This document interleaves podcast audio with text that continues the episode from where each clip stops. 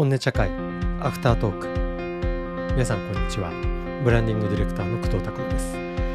この番組は本音茶会じっくりブランディングという名前で Voicy さんが抱える和室からさまざまな業界の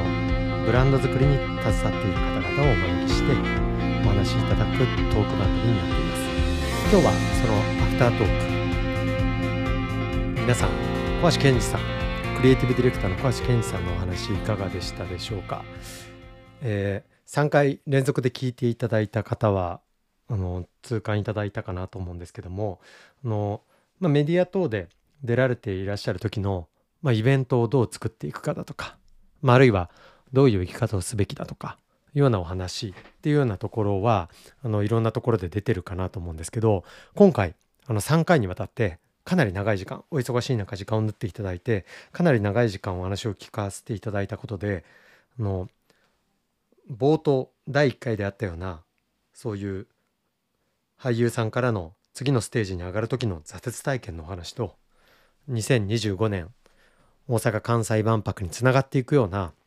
あのクリエイティブ作り出すものの流れっていうものがあの一つの線でつながってあの聞いていただけたんじゃないかなというふうに思います。あの僕自身ももともと当然あの番組中でもちょっとお伝えしたんですけどあの接点はありましてあのニュースピックスっていうメディアさんの企画をあの関わらせていただいてた時にゲストで出ていただいたりだとかいうようなことで接点はあったりしたんですけどあのまとまってお話を聞く機会っていうのは初めてでしたのであの大変感銘を受けましたあのめちゃくちゃ面白かったですねあの何が一番面白かった？そうですね。もういろんな面ですごい素敵だったんですけどあのじっくり話を聞くことで痛感できたのは思想あの特に最初の方とかっていうのは、まあ、ジョブズさんの話だったりあるいはあのフロー体験のお話だったり、まあ、あるいはアミあの本の中でのあのお話の中でかなりその仏教的な思想だったりとか、まあ、あるいはそのヨガ的なもの。あのあるいはエクストリームスポーツ等でのその究極の体験。フロー体験。っていうようなものから、まあ、かなり内観。あの自分をどう内省するのかとかいうような精神世界的な話。っていうのをたくさん聞けたと思うんですけどその話っていうのがあのそこがもうずっと突っ走っていってあの全然僕らがもう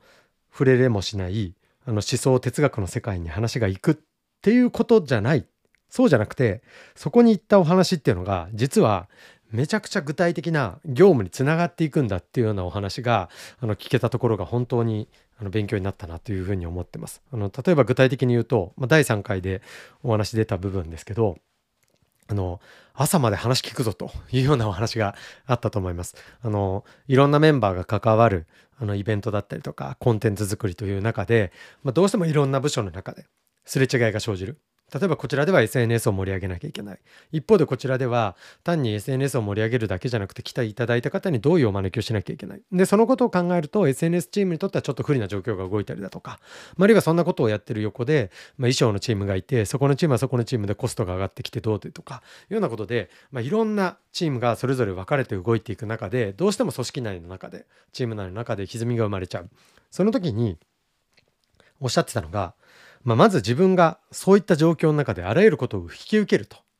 いうようなお話をされていてそれはまさに、まあ、ジョブズがそうであったようにこのインドだったりとかいうようなところで得た、まあ、東洋的な思想の極あの極地ですよね。その全ては自分のあの人知を尽くして天命を待つっていうようなあのお話もおっしゃっていただいてましたけど、まあ、自分がどう自分が今この瞬間携われているという奇跡に感謝してそこを受け止めるんだとで、これ、この話だけなんか切り取ると、すごいなんかスピリチュアルな話というか、まあ、かなりその運命論的なあの話に聞こえちゃって、それ、あそういうふうに考える人もいるよねで終わっちゃうと思うんですけど、そうじゃなくて、自分が今ここで引き受けるということを考えると、イベント運営にじゃあ具体的にどう出るのよっていうと、環境を恨んでもしょうがないと。そうではなくて、今引き受けた自分にとって最善の動きをするにはどうすればいいかっていうめちゃくちゃ冷静な判断ができるようになってくる。でそうすると全部の状況を受け入れた上で今自分にとって最善の動き方って何なんだろうってなったら A チームと B チームのズレがあるんだったらそのズレをそのまま放置するんではなくて A チームにガッと割って入っていってその A チームの中のそのズレだったりとかいうようなことをしっかり時間をかけて調整していく。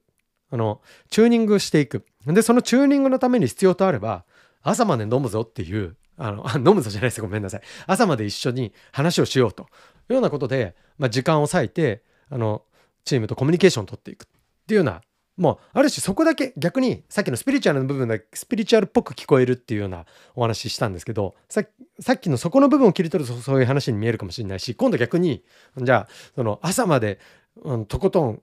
あの膝詰めで話そうってことだけ切り取っちゃうと今度逆にそれはそれですごい体育会系なうわーすごいもう真ん中マッチョなあのイベント企画の空気だねと思っちゃうと思うんですよ。そうじゃなくて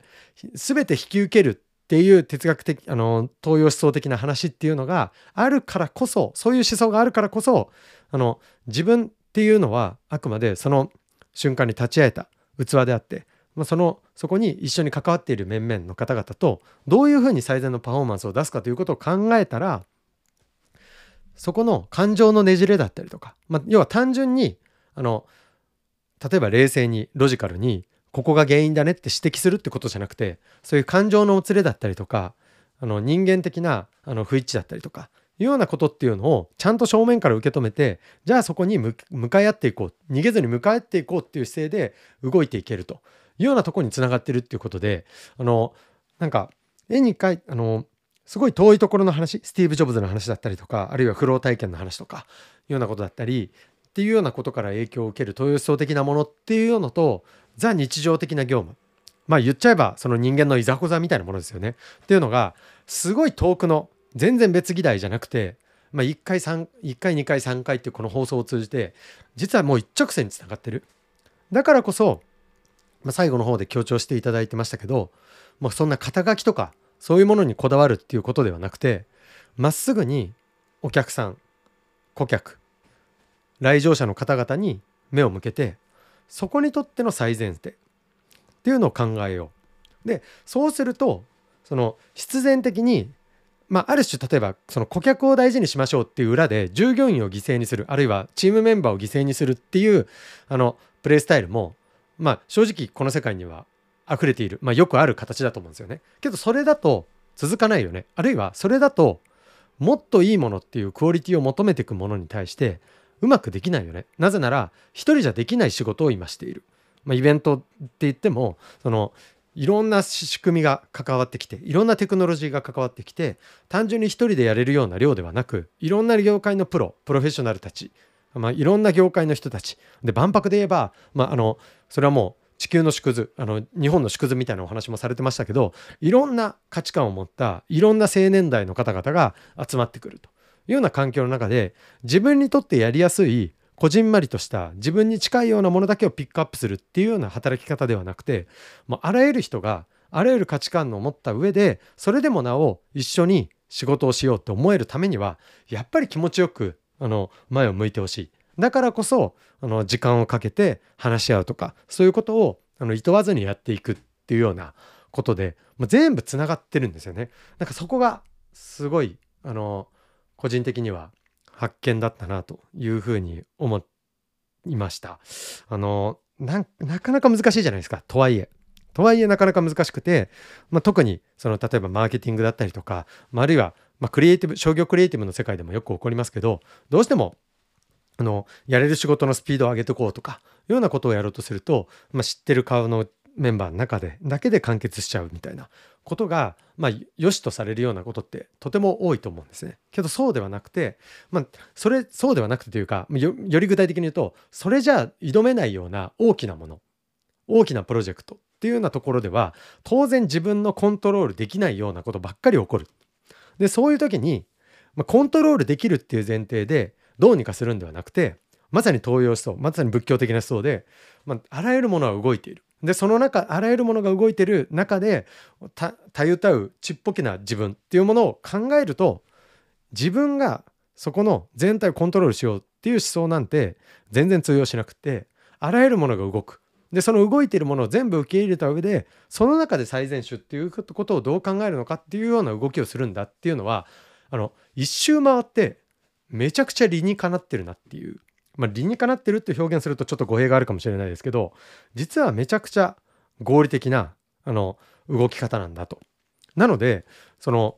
どうしてもね例えば今日あのご紹介いただいた小橋さんにご紹介いただいた本3つ並べると、まあ、それをもってして例えばちょっとそのザ・ビジネスとはちょっと違うねとかやっぱりクリエイターの人っていうのは少しあのエッジが立ったあの一般的なマーケティングとか PR とかそういうような文脈であの勉強しようというような人のスタイルに合わないのかもねとか思っちゃうかもしれないですけどむしろいろんな人が関わるマーケティングの世界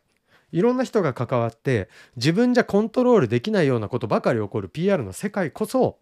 ま、今日語っていたような内容だったりとかっていうのを引き受けてチーム内でどういうふうにあのより良いものを目指していくのかっていうようなことをあの考えていくっていうのがあのめちゃくちゃ大事になってくるんじゃないかなっていうのをあのすごいあの勉強させられました。だからなんか想像してなかったですね正直。その、まあ、イベントの話だったりとか、まあの具体的な話は聞けるだろうなと思ってワクワクして今日挑みましたけどなんか意外にこうその人生観とかそういうお話の先にそういうどうやってチームとみんなと動いていくのかとかいうようなことあるいは僕だけじゃないと思いますけど、まあ、いろんな人が日々あの関わる中で、まあ、悩みを抱えるようなそういう組織の話だったりとかチーミングの話だったりとかようなことにつながってでそれらが実は一気通貫してるんだ、まあ、逆に言うとですよ。逆に言うとあのいくらあの小手先のテクニックで、まあ、こういう発言をかけ例えばですけどこういうふうに声をかけて仲間を盛り立てましょうとか、まあ、それこそ例えば最近で言うとアンガーマネジメント、まあ、どうやってこう怒りを調整しようかとか、まあ、あとはリバースメンタリング。あの先輩後輩上司部下っていう関係を逆転させてあの目下の方から学ぼうみたいなことだったりが、まあ、流行り言葉的にあのキーワード的に踊ったりするっていうのが、まあ、ビジネス界の常だとは思うんですけどそういう表面的なテクニックだけ引っ張ってくるだけじゃやっぱり全然ダメでそもそも自分が今ここのどういう立場で関わっているのかそこに対しての自分自身の、まあ、その生き方も含めて、まあ、こういう場であるっていう認識まあ、ここの認識に立った上で仕事しようとしたら必然的にみんなと仲良くしなきゃいけないよねとかあるいはその立場に縛られるんじゃなくてその顧客を見ようユーザーを見ようっていうことを純粋にひたむきにやっていけば自分自身がある時はクリエイターかもしれないけどある時はプロデューサーであってもいいしある時は営業の部署かもしれないし、まあ、そういうものにあのこだわらずに動くってことが、まあ、そういうことをそういう動きこそがむしろ自然なんだよねっていうようなことをすごい教えていただけたっていうので意外や意外組織論だったりとか動き方だったりとかっていう、まあ、そういうところの学びが非常にたっぷり聞けたなとっていう意味でめちゃくちゃ勉強になりました。あの当然今日今僕があのアフタートークの中で語っていない部分での,、まあ、あの小橋さんならではのクリエイティブのあり方だったりとかそのどうやって物事を作っていくのかみたいなところはぜひあの本編聞き直していただいて聞いていただければと思うんですけど僕として今日ハイライトさせていただきたいなと思ったのはあのそこの部分ですねクリエイターだったりとかプロデューサーだったりとかそういう肩書きにとらわれずに今純粋にお客様にとって何がいいのかっていうことを考えて自然にむしろ人間らしく当たり前のこととして考えようと。でただその当たり前っていうのはビジネスにとっては逆に非常識って思われがち。けどいや待て待てと。そのそれこそ東洋思想だったりとか仏教だったりとかいうようなものを考えていくといやそういう判断するのこそ普通でしょ。っていうようなことだったりで実は第1回で放送してたような話。そういう思想だったりとかジョブズの考え方だったりとかそういうようなものにそこがつながっていくんだぞってことで、まあ、今話がぐるっと回りましたけど1回2回3回っていうところの話がセットで聞けたっていうのがあの非常にあの刺激的だったし学びになったなというふうに思いました。皆さんはあのどんな感想をあの抱いていただくことができたでしょうか？多分あの聞き手によって全然違う感想も得られるすごいあのいろんな含みがある素敵な放送になったんじゃないかなというふうに思います。はい。ということで、小橋さんありがとうございました。はい。では、続きましてですね、次回。えー、次回は、あの、シバジムというのブランディングコンサルティングの会社を経営なさっている柴田陽子さんに来ていただきます。本当にもう地上波のメディアから、まあ、経済メディアまで、まあ、いろんなところにもあの出られていらっしゃるあのプロフェッショナルの方ですけども、まあ、彼女が手がけられている、まあ、あるいは彼女の会社がいろんな形でチャレンジされているブランド作りのお話も当然伺えればなと思ってますしあの芝ジムさんの方ではあのアカデミーっていう形でいろんな方々にあの実際ブランド作りのノウハウとかっていうようなところをあのいろいろスクール形式であのお伝えするような授業もなさっています。あのそういったところのお話もお伺いさせていただきながら彼女がいかにブランド作りというものを作ってきたのかあるいはそのブランド作りの背景になっているあの人間観だったりとか仕事の姿勢だったりとかそういったものもあの伺わせていただいて是非いろんな文脈であのマーケッターの方クリエイターの方 PR パーソンの方々にヒントになるようなお話が伺えればなというふうに思っております。ということであの次回も是非よろしくお願いいたします。では以上ブランディングディレクター工藤拓馬でした。またお会いできることを楽しみにしております。よろしくお願いいたします。ありがとうございました。